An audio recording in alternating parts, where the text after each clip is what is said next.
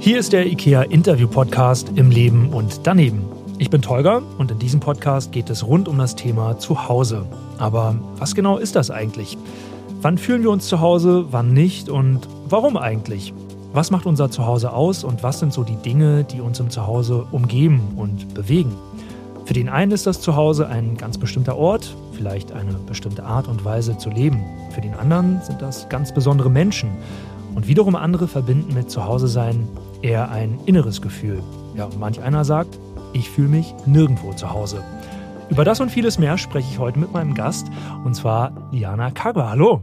Hallo, danke, dass ich hier sein darf. Wir freuen uns sehr.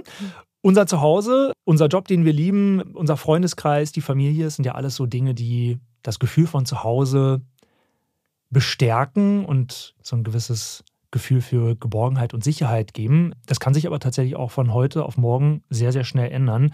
Du hast die Erfahrung gemacht, darüber reden wir gleich im Detail, aber zuerst mal, wenn du zu Hause in einem Satz beschreiben müsstest, wie würdest du diesen Begriff für dich definieren? Für mich ist zu Hause da, wo das Herz Liebe erfährt. Also das ist zum Beispiel für mich bei meinem Hund, mit meiner Mama, bei meiner Familie. Also egal, wo die sind, da ist mein Zuhause. Sprich, gar nicht so lokal gebunden an irgendeinen Ort, zwangsläufig? Nee, also für mich hat zu Hause nicht unbedingt was mit dem Ort zu tun, sondern ja, mit den Emotionen, die man dort erfährt. Wir müssen natürlich über eine Sendung reden, über die dich die Mehrheit deiner Follower und Fans kennengelernt haben, Germany's Next Top Model.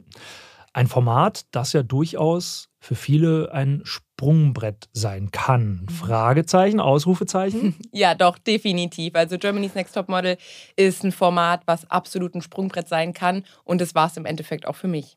Wenn wir so zurückblicken, du warst 2020 dort. Mhm.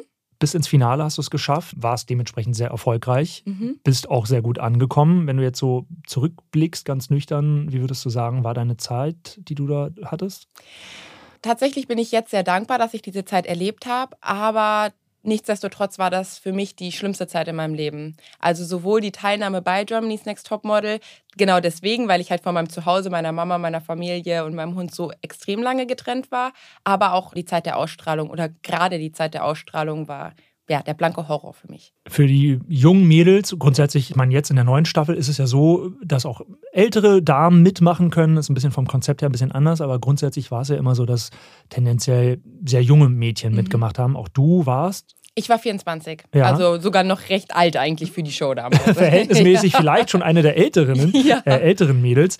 Hattest du trotzdem so ein Gespür dafür, worauf du dich da einlässt, oder war das dann echt so komplett anders als erwartet? Ja, also es war tatsächlich komplett anders als erwartet. Das ist schon Wahnsinn, weil genau deswegen bin ich halt erst mit 24 hin. Ich wollte schon immer zu Germany's Next Top Model. Meine Mama meinte immer zu mir, warte noch, warte noch, warte noch, warte noch ein bisschen älter. Und ich dachte wirklich, ich habe komplett den Durchblick. ich dachte, ich habe das hier alles gut im Griff, ich kann die Situation gut einschätzen. Ich meine, du hast es ja schon ein paar Mal gesehen vorher gehabt. Du weißt auch immer, es gibt Zicken der Staffel. Und ich dachte, selbst wenn ich die Zicke werde, das wird schon alles halb so wild. Aber ja, das habe ich alles maßlos unterschätzt. Du hast natürlich polarisiert in der mhm. Sendung, was ja per se nicht zwangsläufig was Negatives sein muss. Ne? Ja. Kann auch was Gutes sein. Allerdings ist es jetzt bei dir in deinem speziellen Fall nicht nur an Kritik an deiner Person geblieben. Das Ganze ist dann relativ schnell auch sehr hässlich geworden. Mhm. Stichwort Cybermobbing. Mhm. Es war ja so, dass ein paar Folgen ausgestrahlt wurden und dann hast du ja erst gesehen, was da überhaupt digital passiert ist rund um deine Person. Wie war das für dich? Also das war total, total verrückt, äh, die Geschichte, wenn ich mich da zurückerinnere, weil dadurch, dass ich so weit gekommen bin, ist es irgendwann so, dass die ersten Folgen schon ausgestrahlt werden, während wir noch drehen. So, und dann ein paar, die die, die die Show so ein bisschen verfolgen, wissen, es gibt Besuch von zu Hause. Dann kam meine Schwester nach L.A. und die erste oder die ersten beiden Folgen sind schon ausgestrahlt worden. Und meine Schwester kam nach L.A. und sagt, Liana, du bist der absolute Favorit. Es gab da so ein Ranking, da konntest du die Models einordnen, wie, du, wie sympathisch du die fandest. Und ich war immer auf Platz eins. Was heißt immer? Also für zwei Wochen auf Platz eins hatte die meisten Follower und die kamen, ey, du machst es super, die Leute finden dich mega, du bist sympathisch, mach einfach nur noch weiter. So, und dann ist meine Schwester wieder zurückgeflogen nach Deutschland. Ich musste noch eine Folge dann drehen und witzigerweise habe ich war dann klar, ich bin im Finale, dann haben wir unsere Handys auch wieder bekommen. Ich habe mein Handy dann angemacht. Hey, nur durch die Bank weg positive Kommentare. Ich musste richtig suchen, um einen negativen Kommentar zu finden, habe keinen gefunden. Und dann bin ich in Flieger eingestiegen nach Deutschland. Und dieser Flug ging halt knapp 20 Stunden. Und in diesem Flug ist, glaube die vierte Folge ausgestrahlt worden. Als ich mein Handy wieder angemacht habe nach dem Flug, hat mich eine Hasswelle erreicht. Ich wusste ja gar nicht warum. Ich habe mich zwanghaft versucht zurückzuerinnern, was ist passiert in dieser vierten Folge. Ich konnte es nicht verstehen, ja. Und seitdem hat sich das auch nicht mehr geändert. Positive Kommentare können natürlich super hypen. Man mhm. liest die, es gibt so einen Adrenalinschub, man hat irgendwie Glücksgefühle und denkt sich, boah, cool, die Leute mögen mich. Das ist ja mhm. auch was sehr Schönes. Man will ja, glaube ich, grundsätzlich gemocht werden als Mensch. Das Absolut. ist ja irgendwie eine schöne Erfahrung. Also ja. niemand kann behaupten, es ist toll, nicht gemocht zu mhm. werden oder gehasst zu werden, ähm, um es mal ganz dramatisch zu formulieren. Wie war es denn dann für dich, als du dann die ersten negativen Kommentare gelesen hast und gemerkt hast, okay, es sind jetzt nicht nur Einzelfälle, das nimmt jetzt überhand? Das war wie so ein Stich ins Herz. Also das war so, als ob auf einmal alles dunkel geworden ist. Und ich habe es ja nicht wirklich verstanden, weil ich kenne mich ja oder ich war mir sicher, ich, ich weiß ja, was ich gemacht habe. Und dachte, so Leute haben sowas drunter geschrieben, wie ich bin so ein furchtbarer Mensch, ich soll zurück in meinen Busch gehen, rassistische Kommentare, Kommentare gegen meine Mutter, Kommentare gegen meine Familie. Und ich dachte, das, das kann ja nicht wahr sein. Ich dachte wirklich original, das wird sicher die nächste Folge spätestens widerlegen, weil dann die Leute werden mich ja kennenlernen. Die werden ja sehen, ich bin nicht dieser Mensch, was sie hier erzählen in den Kommentaren. Und ich war mir eigentlich sicher, ich habe es erstmal abgetan und dachte mir, nächste Woche ist das vorbei.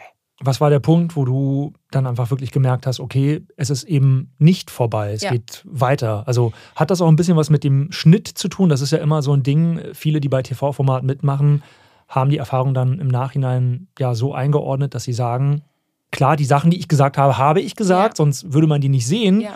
Aber es wurde eben auch alles extrem so geschnitten, dass man vielleicht auch positive Erlebnisse oder positive Kommentare von mir dann einfach gar nicht mehr gesehen hat. Ja, absolut. Aber ich meine, das ist Fernsehen, Fernsehen ist Entertainment. Das möchte sich niemand angucken, wenn sich alle super verstehen und Heidi mag alle und alle mögen sich und das ist Friede, Freude, Eierkuchen. Ich kenne das ja selber. Ich war auch eine Zuschauerin von dieser Show. Man liebt das Drama. Man will das sehen, wie die Mädels sich auch vielleicht gegenseitig ein bisschen auf den Wecker gehen und man braucht eine Person, ja, die diesen ganzen Hass anziehen kann, weil dann wird darüber gesprochen, man spricht in der Schule darüber, man spricht am Arbeitsplatz darüber, man spricht mit Kolleginnen, die es vielleicht gar nicht gesehen haben, dann, hä, so schlimm ist die, da muss ich auch mal reingucken. Das ist natürlich so gewollt von der Fernsehshow und ich habe mich definitiv nicht wiedererkannt. Ich bin in der festen Meinung, das war nicht ich, auch wenn es ein Teil bestimmt, wie du es selber gesagt hast, das war ein Teil meines Charakters, definitiv, wie, wie man das von jedem Menschen kennt. Jeder ist mal irgendwie schlecht drauf und jeder denkt, hat man einen blöden Tag, aber die meiste Zeit hat man ja wahrscheinlich einen guten Tag. Tag und die Sachen hat man leider einfach nicht gesehen. Dass du dann diese ja teilweise wirklich schrecklichen und sehr fiesen Dinge über dich lesen musstest, war natürlich für dich als Liana, als junge Frau wahrscheinlich schlimm genug. Allerdings ja dann auch für Freunde und Familienangehörige. Ich meine, die haben das ja dann auch mitbekommen.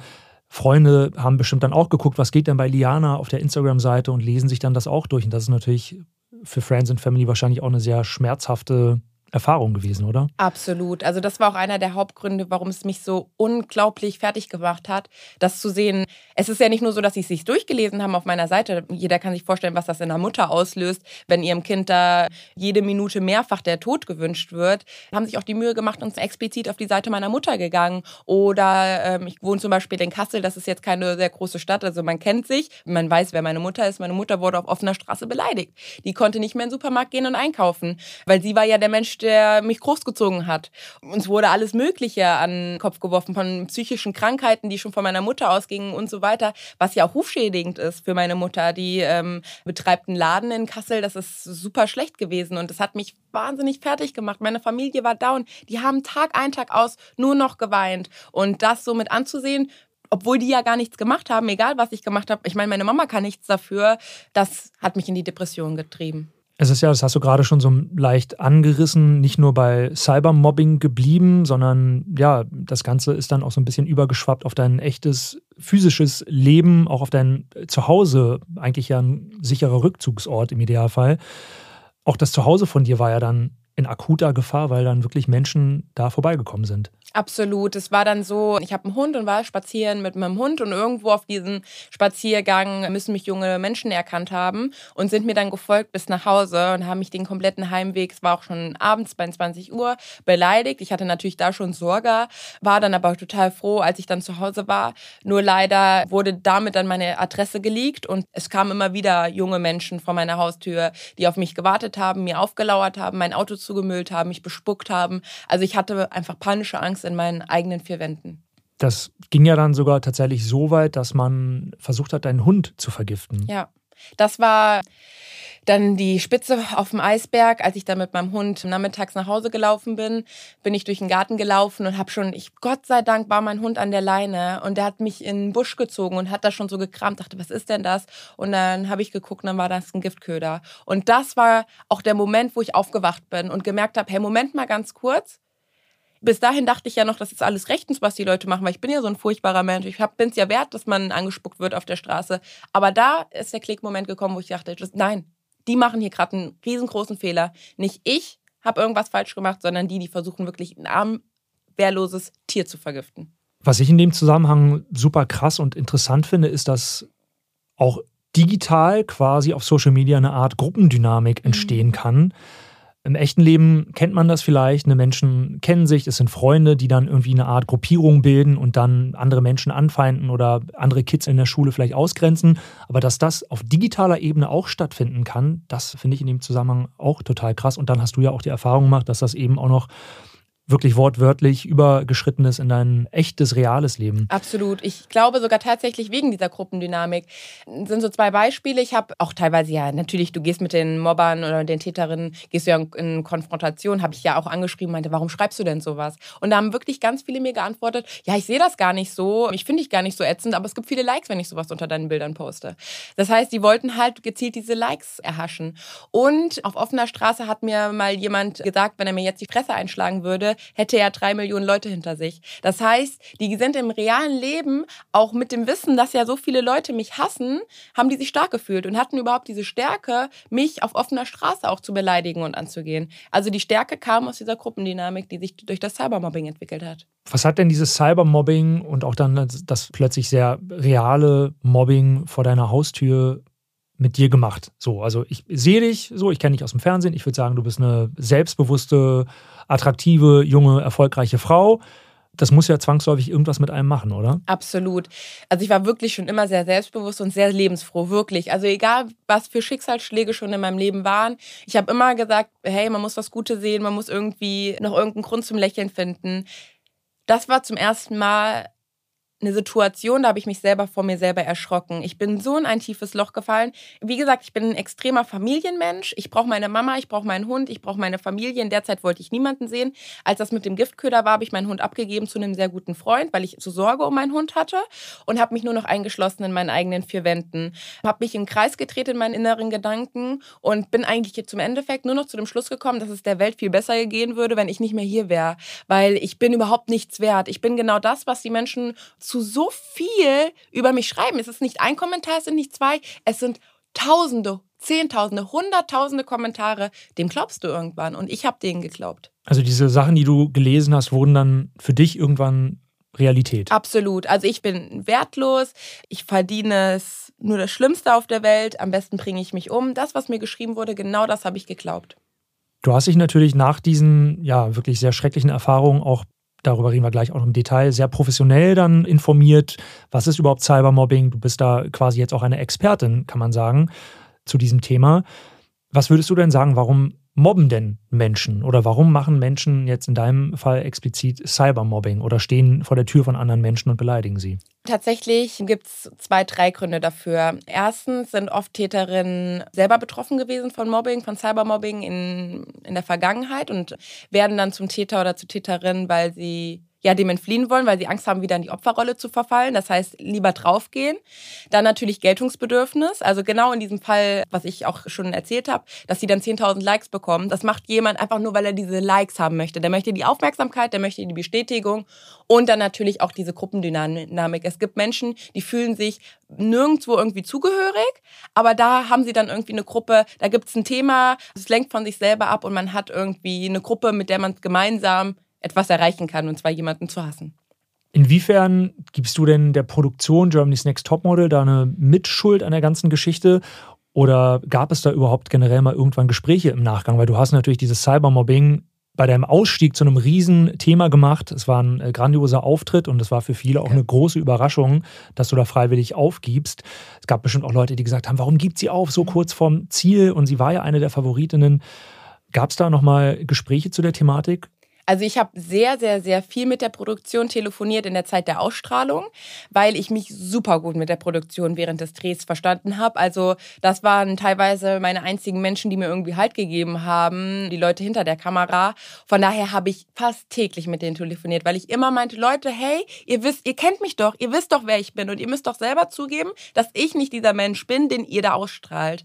Tatsächlich ist es so für mich schwierig. Natürlich hat die Produktion irgendwo definitiv, da kann sie sich nicht von frei machen, eine Verantwortung, die sie trägt, weil es ist eine Produktion, die bei mir schon in der 15. Staffel war. Das heißt, man weiß genau, wie das Internet auf sowas reagiert. Und ich wurde dafür einfach nicht vorbereitet. Ich finde, dann musst du halt mit mir offen in die Kommunikation gehen und sagen, hey Liana, pass mal auf, das wird deine Rolle sein aber so und so gehst, kannst du damit umgehen.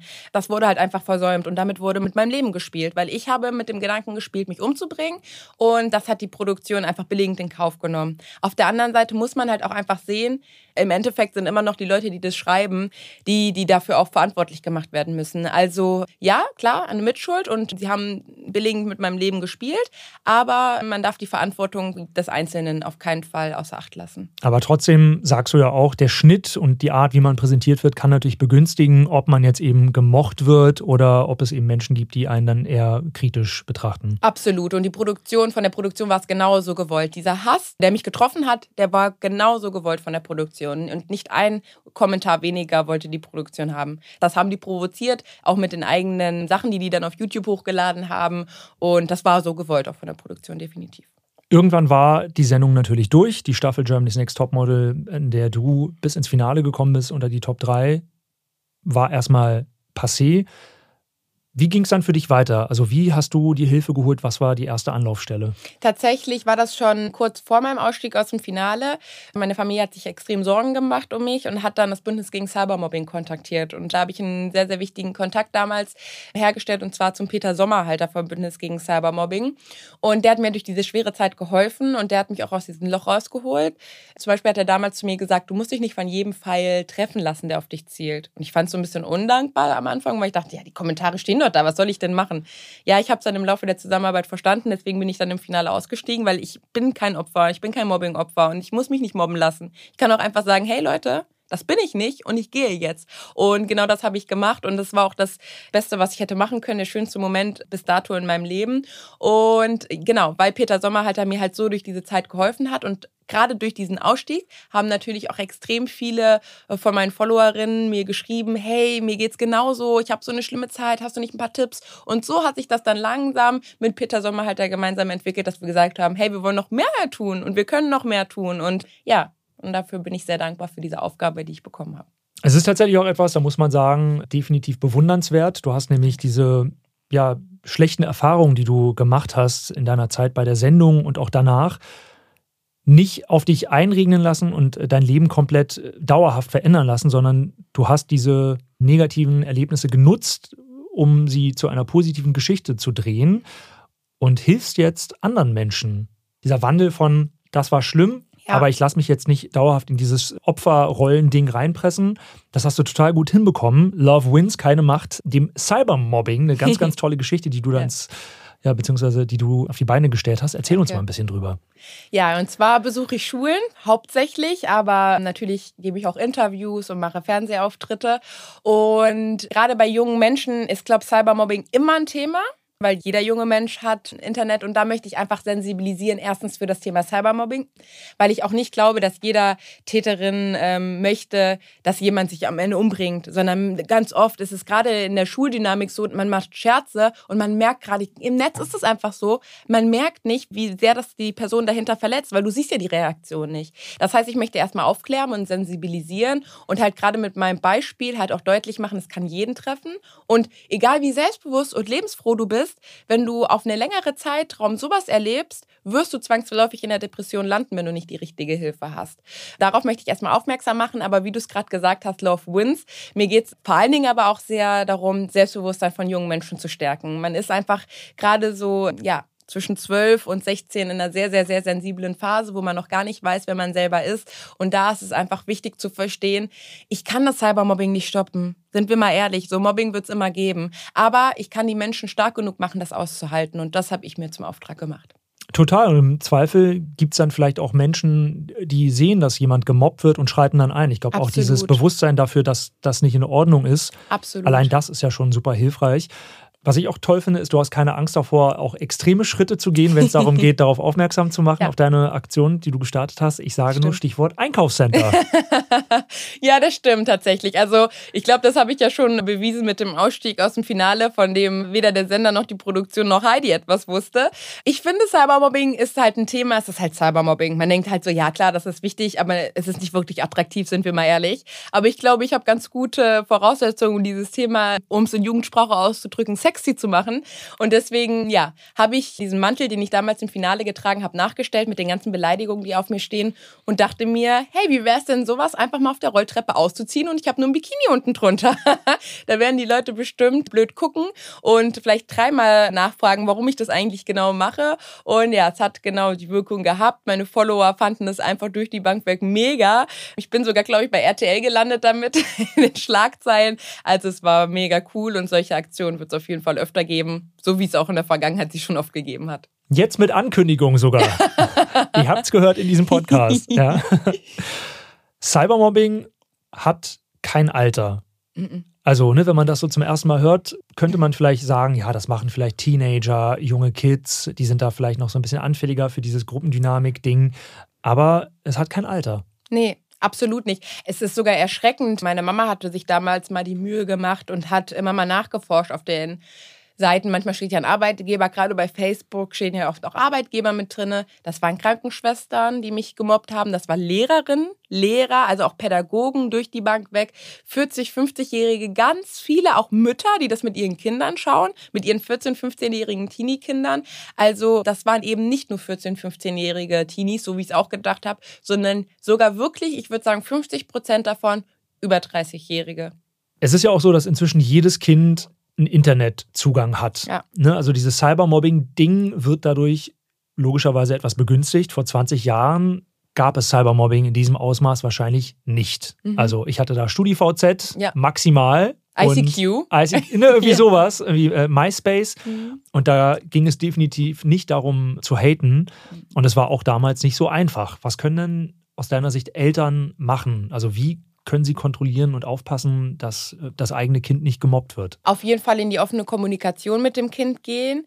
Es ist auch so, also so ging es mir auch. Das ist ja das Verrückte bei Betroffenen von Cybermobbing, man schämt sich erstmal im ersten Moment. Man möchte es den Eltern gar nicht so sagen, weil man möchte ja die Eltern nicht enttäuschen. Also da auch einfach dem Kind klar machen, das ist sowieso das Wichtigste. Hilfe suchen, dafür muss man sich nicht schämen. So, das muss man echt, also dass man, ja, ein Gefühl von zu Hause vermittelt, dass das Kind einfach einen sicheren Raum hat und einfach fürs Kind da sein. Das ist das Wichtigste, was man machen kann.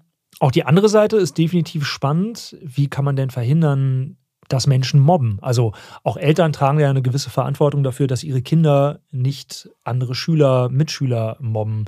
Das ist ja definitiv auch ein Stück weit Erziehungssache, oder? Ja, definitiv. Also da ist es einfach wichtig, dass die Eltern da auch sensibel für machen, dass sie halt sagen, was das für Risiken birgt, wenn man jemanden mobbt. Und da kennen die Eltern ihre Kinder am besten. Kein Kind möchte irgendein anderes Kind in die Depression treiben. Das heißt, da auch wirklich einfach offen und ehrlich mit umgehen und sagen, hey, das kann passieren, wenn du das machst.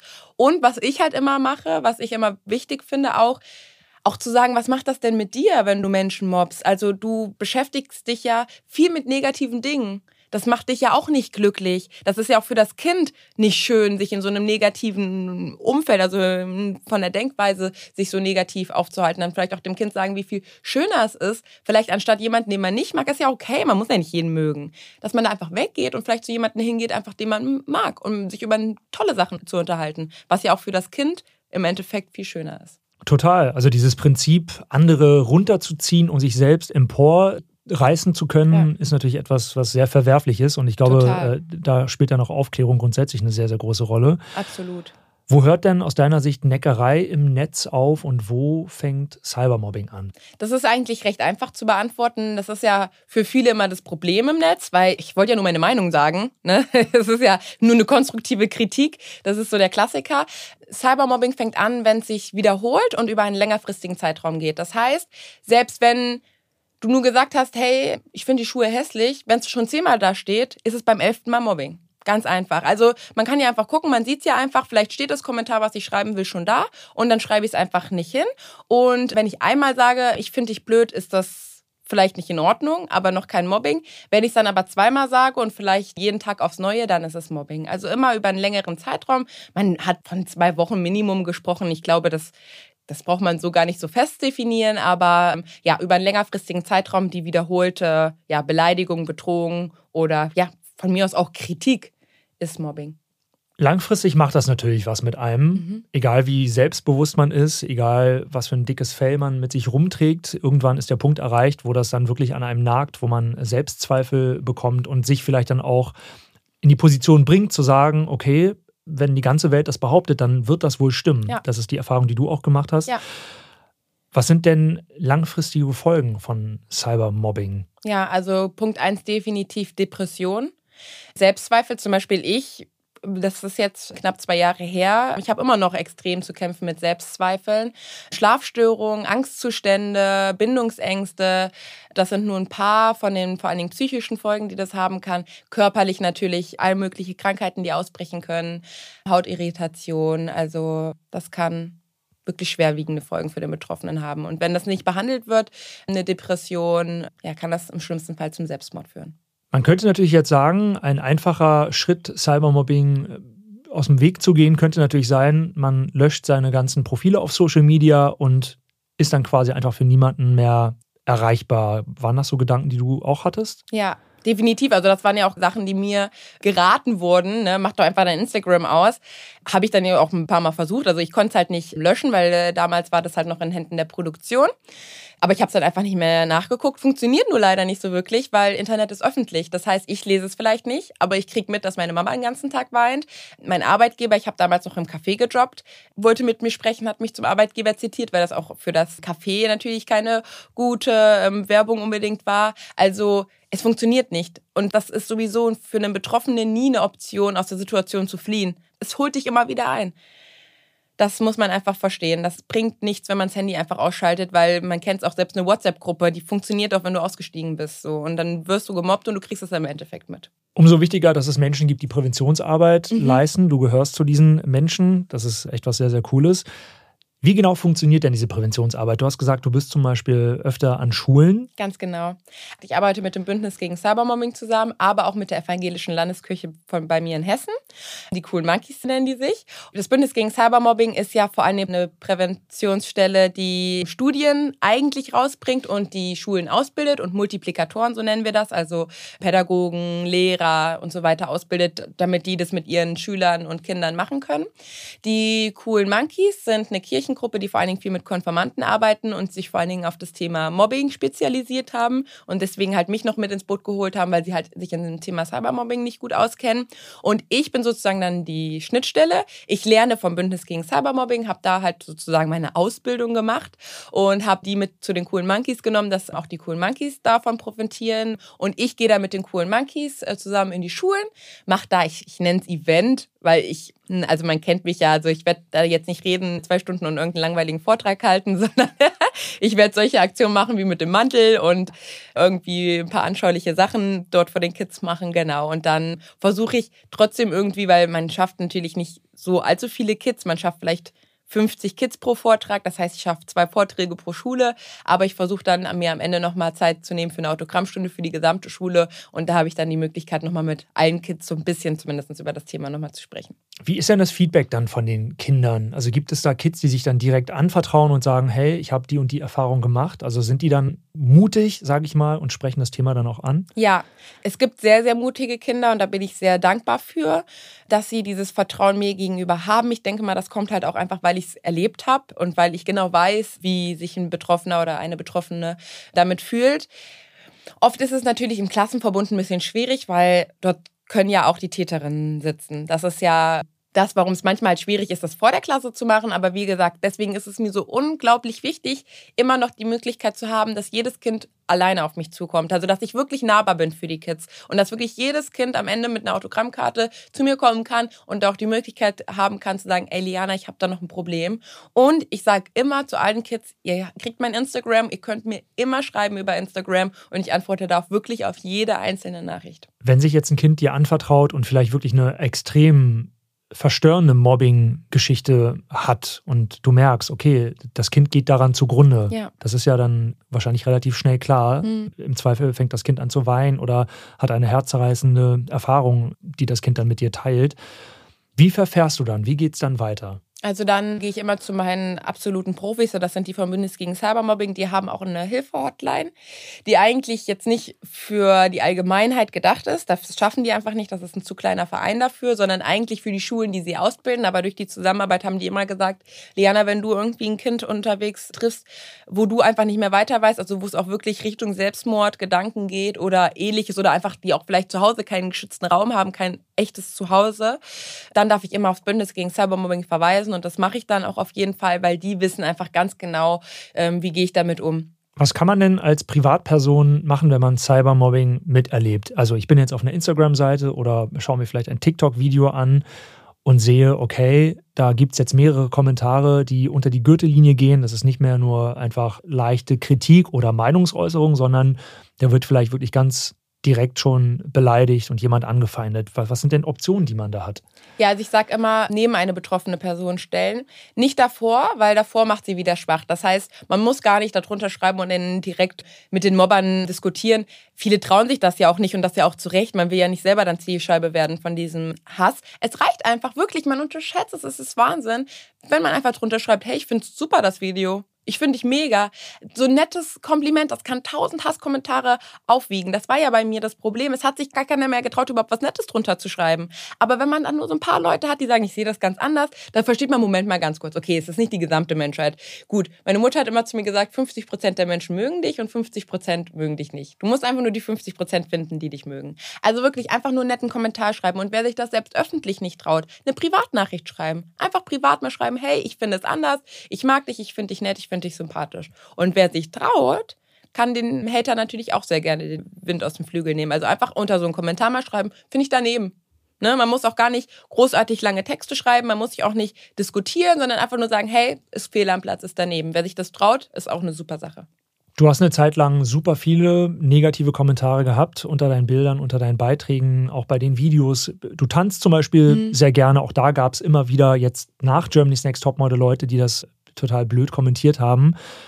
Wann war denn der Moment für dich da, als du gemerkt hast, oh, okay, das, ja, das gleicht sich jetzt wieder so ein bisschen aus. Also die ganzen negativen Kommentare sind gar nicht mehr so überpräsent, sondern es gibt jetzt auch Menschen, die vielleicht gesehen haben, okay, Liana tickt doch anders und wurde vielleicht dort ein bisschen anders präsentiert, als wir sie jetzt kennenlernen. Ja, tatsächlich direkt nach dem Ausstieg aus dem Finale. Da ist es wirklich, ich hatte ja wahnsinnige Angst davor. Es hätte ja auch noch schlimmer werden können, der ganze Hass. Ne? Man könnte mir ja auch irgendwie vorwerfen, ich traue mich nicht oder ich gebe auf oder so.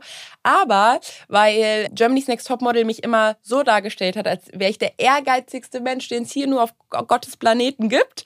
Und ausgerechnet ich, dieser super ehrgeizige Mensch, stellt sich hier und sagt, Moment mal ganz kurz, nö, ich will überhaupt gar nicht mehr Germany's Next Topmodel werden. Das war so der Moment, wo die ganzen Hater überlegt haben und dachten, Moment mal ganz kurz, das passt überhaupt gar nicht zu dem Bild, was uns versucht wurde zu vermitteln in den letzten Wochen und Monaten. Und ich glaube, da war es dann so, dass die Leute erstens verstanden haben, okay, vielleicht ist sie es gar nicht und sie wurden auch erst zum ersten Mal sensibilisiert für das Thema Cybermobbing. Die wussten gar nicht, wie schlimm das für mich war. Die haben das auch, also viele maßlos unterschätzt. Das ist ja das, was ich auch gesagt habe. Nicht jeder Täterin möchte, dass ich in einer Depression am Ende äh, liege und dass ich mich umbringe. Viele machen sich nichts draus, schreiben einen Kommentar und gehen dann wieder in ihr Leben und haben es einfach unterschätzt, was da passiert, wenn du so einen Menschen über so lange Zeit so intensiv hast. Und ich glaube, viele haben sich dann einfach den Kommentar dann einfach verkniffen, den sie dann irgendwie hatten. Andere wiederum haben erkannt, dass ich vielleicht ein anderer Mensch bin und haben da nettere Sachen drunter geschrieben. Man sagt ja leider oft, dass negative Kritik leichter in Worte zu bringen ist oder mhm. leichter über die Lippen kommt als irgendwie positive Sachen. Warum meinst du, ist das so? Also mir hat das auch mal jemand gesagt aus der Branche äh, des Journalismus und meinte, ey, Tolga, pass auf, es ist immer so, wenn du was gut machst, gibt es nicht direkt Feedback, aber sobald du mal irgendwie negativ auffällst, dreschen alle auf dich ein. Warum ist das so? Absolut. Ist echt verrückt. Und die Frage habe ich mir auch ganz lange gestellt. Ich vermute mal, ehrlich gesagt, es ist ein Gesellschaftsding. Es ist ein bisschen, wie du gesagt hast, wir werden so erzogen. Das ist einfach so. Man wird irgendwie in diese Gesellschaft reingeboren und die ist halt einfach so. Ich kann dir nicht genau sagen, warum. Vielleicht auch einfach, weil viele Menschen sehr unzufrieden sind mit ihrem eigenen Leben, mit ihrem eigenen Sein und vielleicht auch nicht so wirklich wissen, woher sie diese positive Energie nehmen sollen oder diese positiven Gedanken und man sich dann so schnell auf diese negativen Sachen versteift, anstatt gute Dinge zu suchen, habe ich ja auch eben gesagt, was ja auch für mich selber schöner wäre, wenn ich mit einem positiven Gefühl irgendwie durch den Tag gehe, ist es einfach in unserer Gesellschaft so, dass man eher versucht, negative Sachen zu finden. Das ist so ein Gesellschaftsding, aber das heißt ja nicht, dass wir uns nicht davon freimachen können. Voll. Du setzt dich da mhm. auf jeden Fall grandios für ein mit deinem Team und startest tolle Aktionen wie im Kaufhaus. Ja, so Dinge, die dann viral gehen. Ja. Also gerade, glaube ich, in der heutigen Zeit super wichtig, dass man da seine Reichweite auch nutzt. Unbedingt. Du bist eine Person, die das macht und ja. auch mit, mit einem kleinen Augenzwinkern vielleicht, dass das auch alles irgendwie nicht so ganz trocken rüberkommt. Auf jeden gesagt, Fall. Das ist ja auch so ein Auf bisschen dein, deine Intention dahinter, Unbedingt. auch in den Schulen. Wie ist denn so das Feedback von ja, vielleicht anderen Influencern, Influencerinnen oder anderen Promis. Hast du da auch schon mal Kontakt gehabt oder ja, andere Geschichten erlebt, dass eben andere berühmte Personen Ähnliches erlebt haben? Ja, tatsächlich ist es ja Cybermobbing auch ein Riesenthema für prominente Menschen oder für Influencer, für jeden, der irgendwie in der Öffentlichkeit steht. Und ich durfte mit Katie Hummels zum Beispiel ein gemeinsames Projekt machen, die ja auch extrem unter Cybermobbing leiden musste. Mittlerweile, glaube ich, geht es schon wieder ein bisschen besser, aber sie selber hat ja auch extrem unter Depressionen deswegen gelitten und hat jetzt ein Buch dazu, glaube ich, sogar rausgebracht vor ein paar Jahren. Und ja, wir haben gemeinsam zum Beispiel ein Projekt gemacht und haben Videos zu, gemeinsam gedreht und da war ich so dankbar für, weil Katie Hummels war eigentlich jemand so außerhalb meiner Reichweite, wo ich eigentlich gar nicht dachte, oh, dass sie irgendwie Projekte mit mir machen möchte. Aber genau so ein Thema verbindet einen dann und dafür bin ich sehr, sehr dankbar. Und da gibt es auch Ivana Santa Cruz zum Beispiel, ne, ein paar Influencer. Sie macht Tanzvideos zum Beispiel. Sie habe ich auch angeschrieben für einen Livestream. Die war sofort am Start und meinte, hey Liana, ich bin sofort dabei. Das ist einfach ein Thema, gerade auch Frauen. Ne, hat man zumindest das Gefühl, dass Frauen davon einfach schneller und häufiger betroffen sind. Genau, und da bin ich sehr, sehr dankbar für. Also das ist wirklich so ein Bindeglied zu vielen prominenten und großen Influencern. Du hast gerade die Tanzvideos äh, von Frau Hummels angesprochen. Du selber tanzt ja auch in ja. Videos. Und das ist ja etwas, das du gerne machst. Das ist ja dann Absolut. auf eine Art ne, ich stelle mir das so vor, man dreht natürlich Videos, weil man sagt, ich finde die cool, ich finde das witzig, ich mag den Song und ich glaube, dass das gut ankommt. Und dann ist es aber manchmal so, dass andere Menschen da eben total negativ drauf reagieren, auf eine Sache, die man aber selber total leidenschaftlich mhm. macht. Inwiefern hat das dann Einfluss darauf, ob man das zukünftig weitermacht oder nicht? Großen Einfluss. Also so war es zum Beispiel bei mir, weil nicht, dass ich die Freude am Tanzen verloren habe, sondern ich habe es irgendwann nicht mehr schön gefunden, was ich mache. Das ist dann wirklich, also das ist bei Cybermobbing auch oft so ein schleichender Prozess. Du tust es am Anfang ab und sagst, ja, ist mir egal, das macht mir halt einfach Spaß und ich mache es weiter. Aber es setzt sich so in deinem Kopf fest, dass du dir dann irgendwann selber deine Tanzvideos anguckst und die selber total doof findest und dämlich.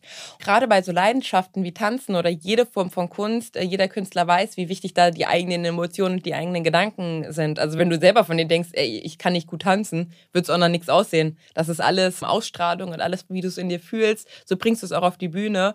Da musste ich halt lange selber mit mir kämpfen, um auch zu reflektieren, warum mache ich diese Tanzvideos und ist es mir das wert? Und ich habe gesagt, ja, weil ich mache diese Tanzvideos nicht, weil ich beweisen möchte, ich bin die beste Tänzerin der Welt. Das bin ich einfach nicht. Das ist einfach ein Fakt. Sonst würde ich wahrscheinlich auch auf der Bühne stehen. Sondern ich tanze halt einfach, weil es mir Spaß macht und mir Freude macht. Und genau das möchte ich den jungen Menschen mitgeben. Es geht nicht darum, dass das alle toll finden, was du machst. Es geht darum, dass du Freude dabei empfindest. Das ist das Einzige, warum du irgendwas tun solltest. Weil du da Spaß dran hast. Und wenn du da Spaß dran hast, dann ist es total egal, ob es dem Hans-Dieter gefällt oder nicht. Du machst es einfach. Und du machst es mit Freude und mit Leidenschaft. Und das wird dir andere Menschen in dein Leben bringen, die auch gerne mit Freude und Leidenschaft tanzen. Und der Rest kann dir egal sein. Voll. Und der Rest wird vielleicht auch ein Stück weit umerzogen. Genau, ja. von mir höchstpersönlich. von dir, Juliana. Inwiefern hat denn aber dieses Mobbing, das du erfahren hast, ja, dein Traum vom Modeln, beeinflusst? Gab es da ein paar Kratzer, die dieser Traumjob dann leider abbekommen hat? Ja, absolut. Also ich möchte, also früher war es für mich das Allerwichtigste, auf der großen Bühne zu stehen. Ich möchte, egal wie, ob es mit Tanzen ist, mit dem Model, mit dem Schauspielern, ich möchte auf der großen Bühne stehen. Das habe ich auch schon gemacht, seitdem ich fünf bin. So, das ist jetzt nicht mehr mein allergrößter Traum. Das ist auch noch ein Teil meines Traums. Also das gebe ich niemals voll und ganz auf. Also ich liebe das, deswegen mache ich ja überhaupt noch Instagram und mache die Jobs ja noch. Aber ein anderer Traum von mir ist es halt mittlerweile einfach geworden, jungen Menschen zu helfen oder auch von mir aus ähm, erwachsenen Menschen, die genau dieses Problem haben und somit sich selber zweifeln und denken, sie wären nichts wert. Und ich möchte einfach ja der Welt zeigen, wie schön es ist, Liebe zu verbreiten. Und das ist jetzt auch einfach mein Traum geworden. Und jetzt habe ich also zwei Träume. Voll und total stark. Ich möchte das nochmal betonen, dass du quasi, um da ein Statement zu setzen, sogar auf einen potenziellen Sieg bei Germany's Next Topmodel verzichtet hast. Also ja. das ist schon echt der Wahnsinn.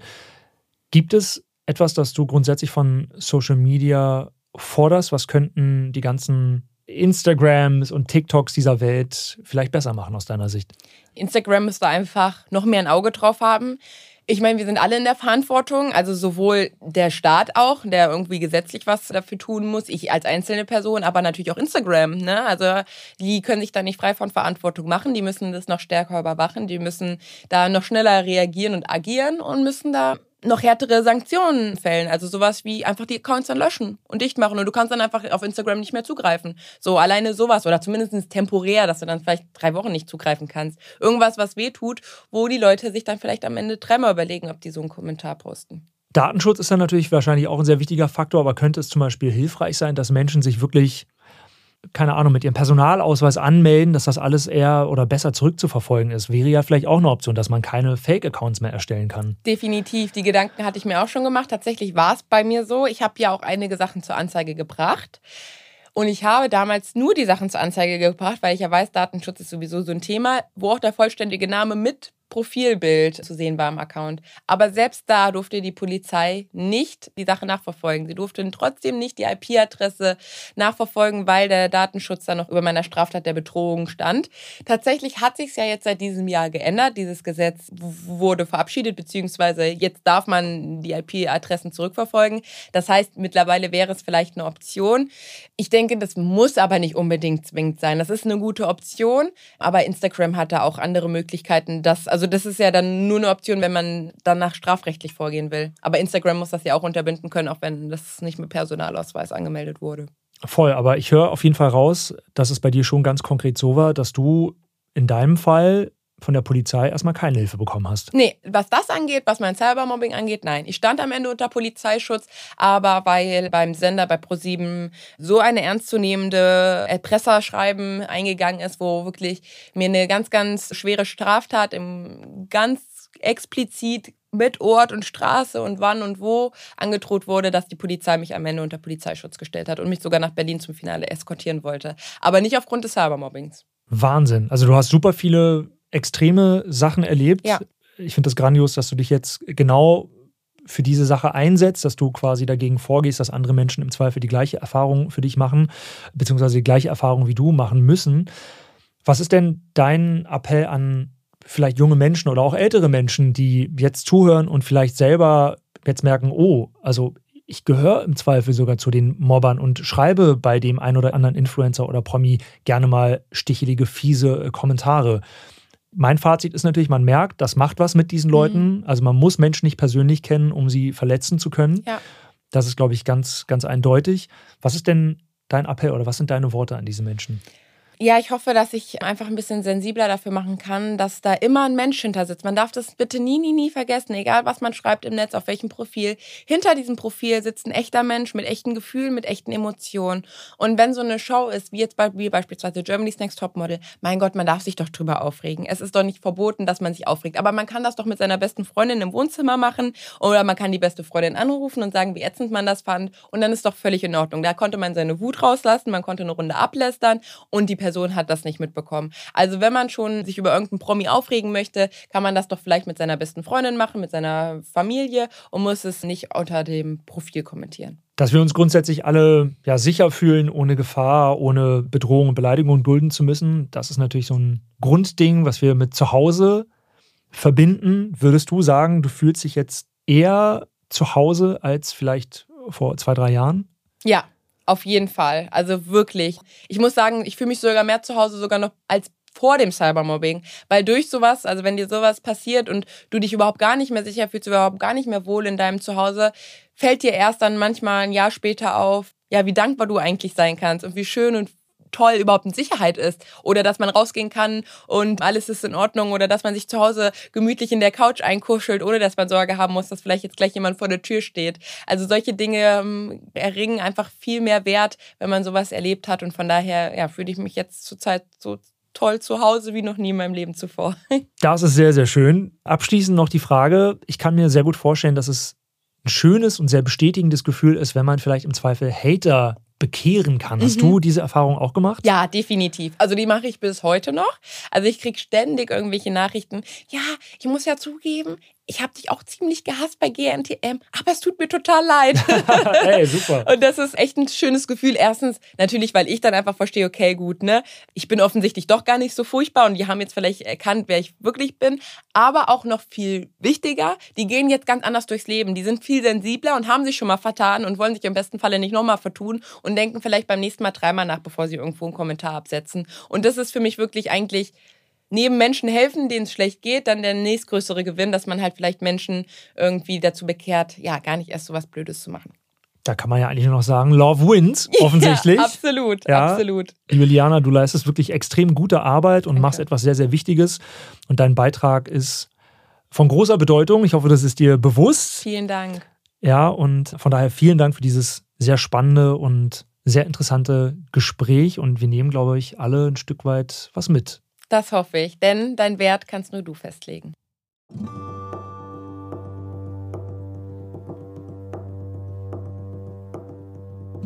Und in der nächsten Folge erfahrt ihr, wie ihr neben Job und Co. auch noch die Familie bzw. Beziehung und Haushalt managt, ohne dabei ins Burnout zu rutschen.